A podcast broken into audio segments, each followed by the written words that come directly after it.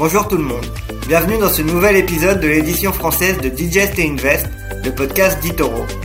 Avant de commencer, nous vous rappelons que ce qui sera dit dans ce podcast est uniquement à des fins éducatives et ne doit pas être considéré comme un conseil en investissement ou une recommandation personnelle d'achat ou de vente d'un instrument financier. Avant d'engager votre capital, assurez-vous de bien comprendre les risques liés au trading et ne risquez jamais plus que ce que vous êtes prêt à perdre. Enfin, nous vous rappelons aussi que les performances passées ne préjugent pas des résultats futurs. Et maintenant, le podcast. Bonjour à tous euh, et bienvenue sur ce nouveau numéro de Digest Invest, le, podcast d'Itoro. Alors exceptionnellement, et on s'en excuse, je serai euh, seul à faire ce podcast parce que euh, on a eu un petit problème technique pour tout vous dire et, et c'est vrai que Bon, aujourd'hui, ça, je le fais seul, donc ce sera peut-être un peu plus court que les fois précédentes, mais je vais essayer d'être complet sur ce qui s'est passé, euh, eh bien, euh, cette semaine. Euh, donc, euh, cette semaine, ça a été encore une semaine baissière. Hein, c'est la sixième semaine baissière consécutive aux États-Unis, la quatrième en France. On est évidemment sur maintenant des marchés qui sont très baissiers depuis le début de l'année, et on verra par la suite dans ce podcast si on est en bear market. C'est quoi un bear market? C'est savoir, c'est une baisse de plus de 20% euh, depuis euh, les points hauts, et on verra qu'il y a certains indices qui sont en bear market, d'autres qui sont pas en bear market, qui sont en correction encore, mais après c'est jouer avec les mots, c'est sûr qu'on est sur des, des, des, corrections, on va dire, ou des baisses à deux chiffres, voire plus.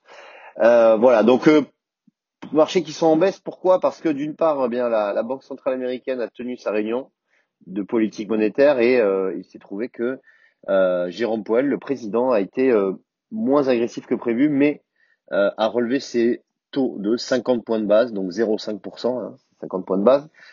c'est la première fois depuis l'an 2000 qu'il relève ses taux de cette ampleur, enfin, que la Fed relève des taux de cette ampleur, et par conséquent, ça crée quand même des interrogations et euh, de l'incertitude sur les marchés. Par conséquent, des investisseurs, les opérateurs euh, ont euh, retiré leurs billes euh, sur les marchés, notamment sur les places américaines. Deuxième fait marquant, eh bien c'est la l'indice des prix à la consommation, c'est le qui mesure l'inflation aux États-Unis. Cette inflation ressort à 8,3 au plus haut depuis 40 ans et c'est au-dessus des attentes puisque la communauté attendait 8,1 donc on est légèrement au-dessus des attentes mais euh, on est au-dessus quand même et surtout c'est euh, un indice que regarde tout particulièrement la Fed et la Fed regarde vraiment cet indicateur euh, de manière, enfin de pardon, regarde cet indicateur de manière très attentive, on va dire attentivement, pardon. c'est que l'indice des prix à la consommation corps, c'est-à-dire hors alimentation et hors énergie, cet indice des prix eh bien, euh, a été multiplié par deux en un mois, et donc il est passé de 0,3 à 0,6%. Ça veut dire que lorsqu'on enlève l'énergie, lorsqu'on enlève les denrées alimentaires, eh bien, l'inflation continue d'augmenter. Et c'est là où c'est très négatif pour euh, l'économie, mais aussi pour les marchés, puisque en raison de cet euh, indicateur, eh bien, on a eu une baisse généralisée des indices. Alors par-dessus tout, on a aussi les, les crypto-monnaies qui sont en panique euh, et qui ont, baissé, qui ont baissé de 30% en moyenne sur euh, les trois dernières séances. Donc effectivement, on est euh, dans eh bien des, des, marchés, une incertitude qui est très importante. les, les c'est vrai que les, les, les perspectives sont pas non plus extraordinaires. Et maintenant, la question est de savoir, c'est ce qu'on avait dit avec David, ça, ça, c'est question de savoir est-ce qu'on va rentrer en récession? Aujourd'hui, on est dans une stagflation. Alors la stagflation, c'est quoi? C'est euh, une stagnation économique au niveau de la croissance et euh, une inflation euh, aux alentours des 8-10%. Donc on est vraiment en stagflation et à savoir si on va basculer en récession. Une récession, c'est quoi? C'est deux trimestres consécutifs avec une croissance négative. Croissance négative, c'est ce qu'il y a eu aux États-Unis au premier trimestre, à moins 1,4, et on attend avec impatience le deuxième trimestre euh, qui, euh, si elle est négative, eh bien, on fera entrer en récession techniquement. En France et en Europe, on n'est pas encore en récession puisqu'on a encore un premier trimestre 2022 où la croissance a été positive, mais avec ce qui s'est passé, euh, notamment les perturbations des, bien sûr, les perturbations des approvisionnements, les confinements en Chine. Aujourd'hui, il y a 350 millions de personnes qui sont confinées en Chine ou partiellement confinées. Euh, ça, ça crée bien évidemment euh, une économie à, dire à l'arrêt, mais pas, pas vraiment à l'arrêt, mais vraiment au ralenti extrême en Chine et potentiellement une récession également.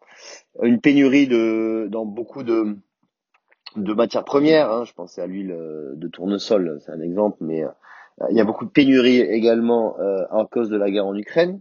Et on voit qu'il euh, n'y a pas vraiment d'issue pour l'instant avec cette guerre euh, euh, en Ukraine, sachant que l'Europe veut augmenter les, augmenter les sanctions. on parle de d'exclure du réseau SWIFT, hein, c'est le réseau de messagerie interbancaire, la première banque russe, hein, c'est la Sberbank. Donc ça, si ça arrive, ça va vraiment créer un nombre de chocs terribles sur euh, eh bien les euh, les banques notamment et, sur les marchés. Euh, voilà, donc c'est vraiment pas des, des nouveaux des voilà, c'est pas des, des, des, nouvelles et des, des news qui sont euh, réjouissantes, mais en tout cas, euh, eh bien malheureusement c'est l'actualité du jour, enfin de l'actualité de c'est l'actualité du moment et du coup c'est vrai qu'on on a des marchés, ça explique aussi pourquoi les marchés sont en baisse. Alors, une question qu'on se pose, euh, est-ce que le marché est en bear market? Alors, c'est-à-dire quoi Un bear market, c'est un marché baissier, littéralement en français. Selon une convention largement admise, un marché est en bear market lorsqu'il recule de 20% ou plus par rapport au sommet récent. Le S&P 500, c'est l'indice qui regroupe les 500 plus grandes sociétés américaines. Au 12 mai, aujourd'hui, l'heure de l'enregistrement, est en baisse de 18% par rapport à son plus haut historique datant du 4 janvier dernier. Donc pour l'instant, on est en correction. Une correction, c'est quand on a une baisse de plus de 10%. Euh, là, pour l'instant, nous sommes dans une correction. Ceci étant, c'est un débat sur le marché euh, qui fait rage entre stratégistes, observateurs, qui affirment que le S&P 500 évolue quand même de manière erratique et très volatile.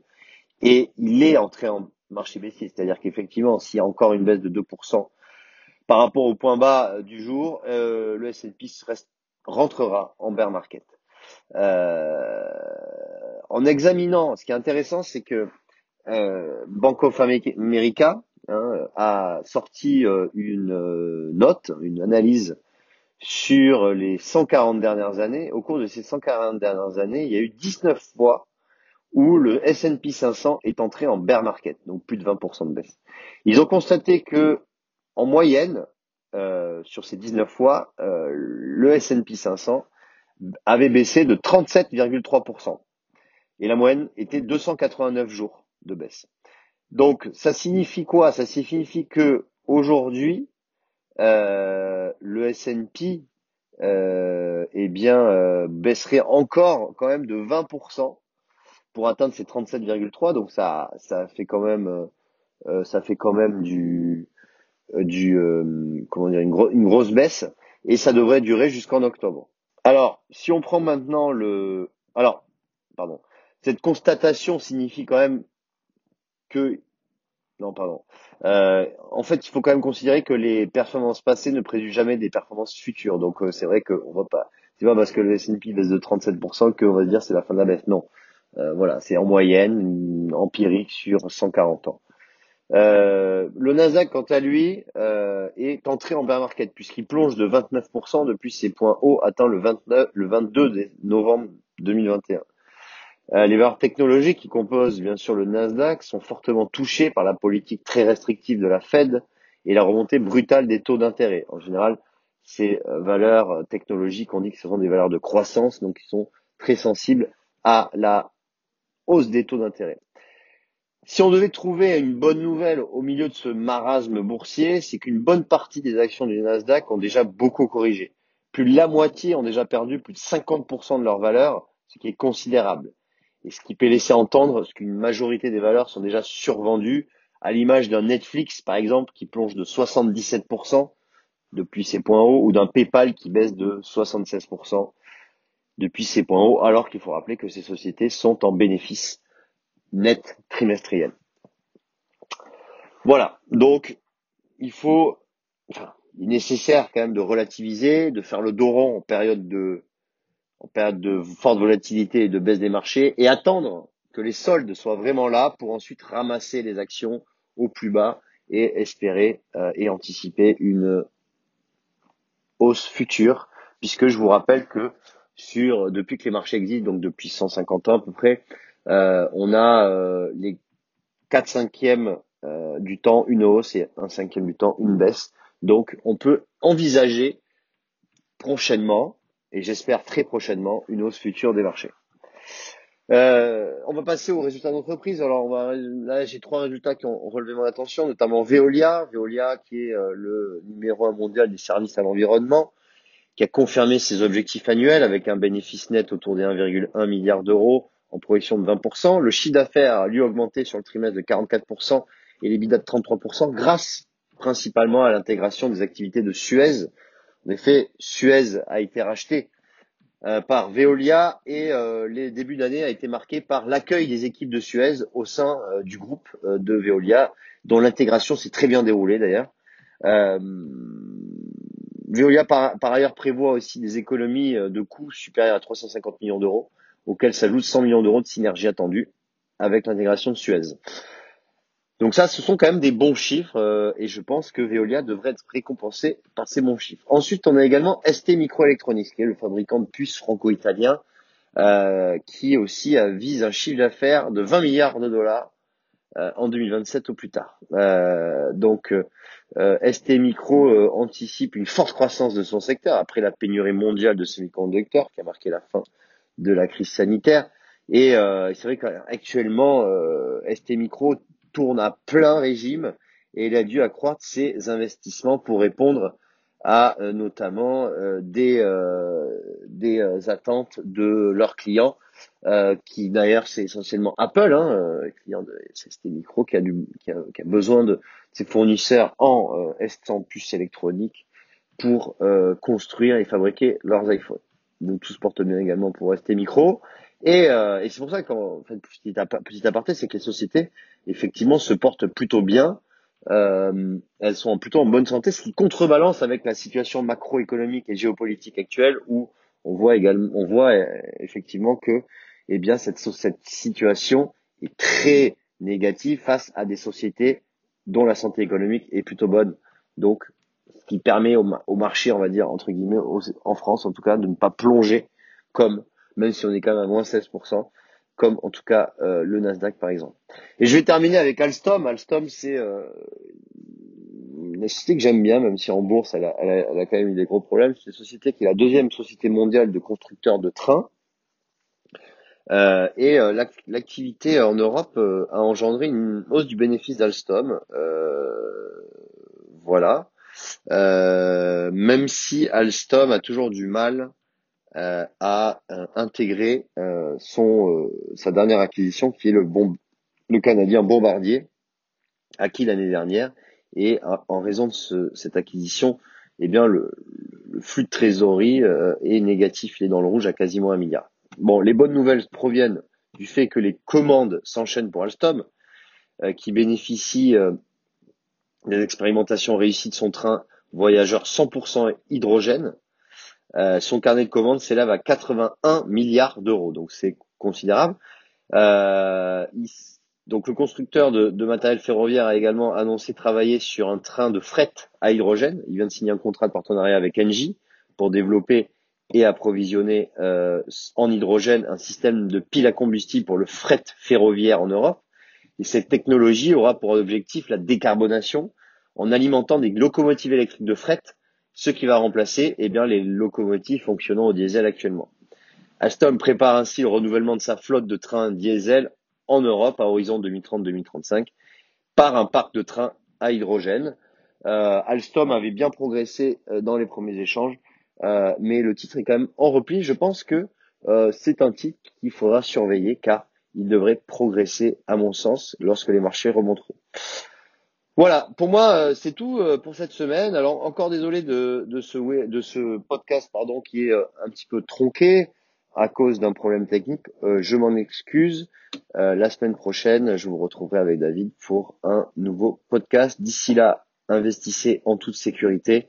Les marchés sont très volatiles actuellement, donc faites attention, gardez des liquidités pour ensuite, lorsque ce sera vraiment les soldes, lorsque même ces marchés seront capitulés, ce sera le moment de réinvestir et de racheter des valeurs qui ont le plus baissé. Voilà. Je vous souhaite une bonne semaine et je vous dis à la semaine prochaine. Ciao.